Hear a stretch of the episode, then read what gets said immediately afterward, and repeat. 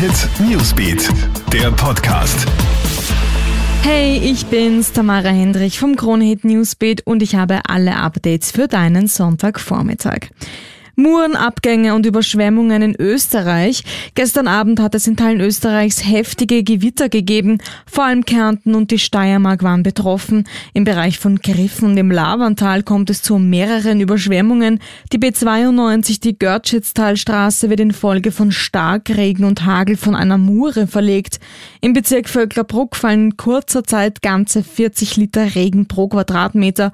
Auch in Niederösterreich in Aspang im Bezirk Neunkirchen musste die Feuerwehr wegen einer überfluteten Straße ausrücken.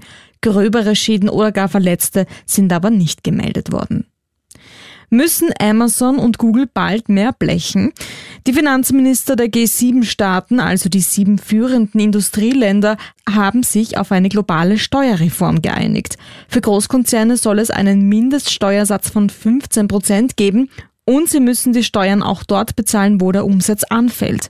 Bisher haben die digitalen Großkonzerne ja nur dort Steuern gezahlt, wo der Firmensitz liegt und sich dementsprechend Länder mit einem niedrigen Unternehmenssteuersatz ausgesucht.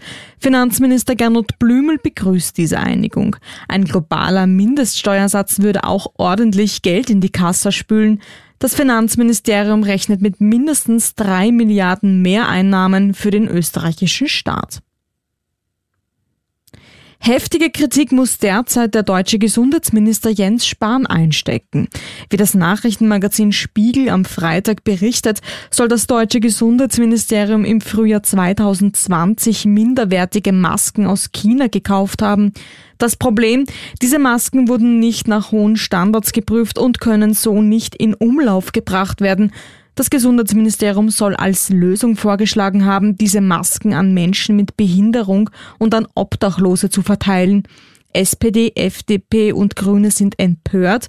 Das Gesundheitsressort dementiert die Vorwürfe. Und das Platzverbot am Wiener Karlsplatz ist aufgehoben. Die Polizei sieht keine Gefährdung mehr.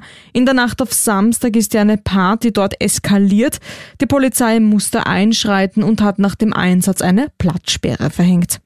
Das war's derweil von mir. Alle Updates gibt's für dich wie immer im Kronehit Newsbeat oder auch online auf kronehit.at. Schönen Sonntag noch. Kronehit Newsbeat, der Podcast.